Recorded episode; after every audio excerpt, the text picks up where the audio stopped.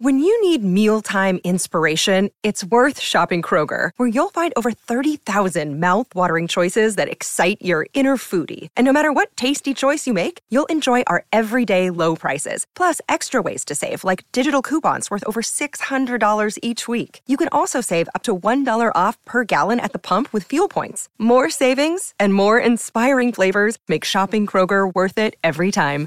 Kroger, fresh for everyone. Fuel restrictions apply. Another day is here, and you're ready for it. What to wear? Check. Breakfast, lunch, and dinner? Check. Planning for what's next and how to save for it?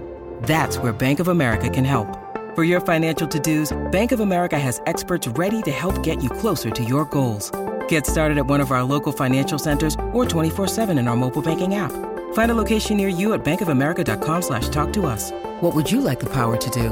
Mobile banking requires downloading the app and is only available for select devices. Message and data rates may apply. Bank of America and a member FDIC.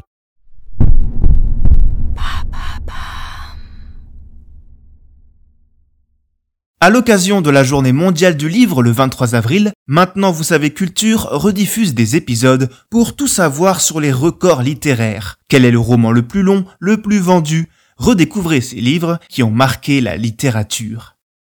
Quel est le roman le plus court du monde? Merci d'avoir posé la question. Alors avant de démarrer l'épisode, première bonne nouvelle, d'ici 3 minutes, vous aurez lu un bouquin. Eh oui, car le roman le plus court du monde ne contient que 6 mots, et ces 6 mots, je vais vous les livrer. Alors en quelque sorte, ça fera comme si vous les aviez lus. Mais avant ça, demandons-nous comment il peut y avoir un roman aussi court. Bah ouais, c'est vrai ça. Pourquoi ça peut exister un roman pareil? Non, l'auteur à l'origine de cette œuvre n'avait pas la flemme de nous pondre un 300 pages. Écrire un roman de ce type est tout simplement un exercice de style appartenant à une mouvance de la littérature, l'écriture sous contrainte. L'un des spécialistes du genre étant Georges Perec avec son livre La disparition, un roman dans lequel il réussit l'exploit de ne jamais y faire figurer la lettre E. Ou encore son célèbre palindrome de 1500 mots sobrement intitulé palindrome. Alors si vous ne savez pas ce qu'est un palindrome, c'est un mot qui se lit dans les deux sens. Eh bien ici, il s'agit donc d'un texte de 1500 mots qui peut se lire dans les deux sens. Mais le roman dont nous allons parler aujourd'hui n'a pas été écrit par Georges Perec. Bah alors, il a été écrit par qui? Par Ernest Hemingway. J'imagine que vous ne vous attendiez pas à une telle sommité de la littérature pour quelque chose en apparence aussi anecdotique que le livre le plus court de l'histoire. Et eh bien pourtant, c'est en 1920 qu'Ernest a donné naissance à ce livre et il a même déclaré que ces six mots constituaient selon lui la plus belle histoire qu'il n'ait jamais écrite. Car si cette phrase prend 5 secondes à lire, elle peut résonner beaucoup plus longtemps dans l'esprit du lecteur. alors, c'est quoi cette phrase? For sale, baby shoes, never worn. Voilà, c'est ça le roman le plus court du monde. Ah oui, pardon, je vous traduis à vendre, chaussures bébé, jamais portées. Je vous laisse tourner cette phrase dans votre tête pour comprendre l'impact qu'elle peut avoir sur un lecteur.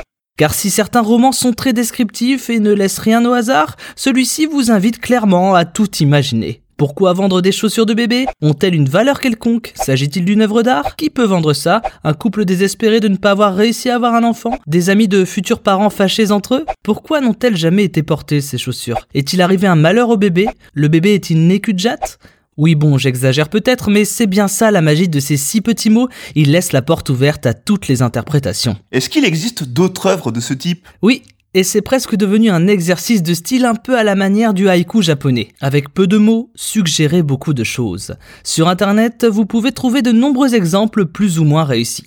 Je vous en donne deux. Maudit par un cancer, béni par l'amitié. Ou encore, je fais encore du café pour deux.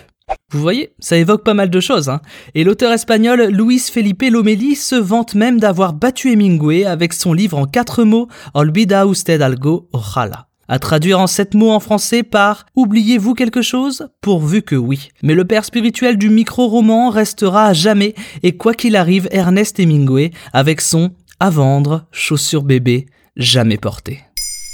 Maintenant, vous savez. Merci d'avoir posé la question. En moins de trois minutes, nous répondons à votre question. Que voulez-vous savoir? Posez vos questions en commentaire sur les plateformes audio et sur le compte Twitter de Maintenant, vous savez.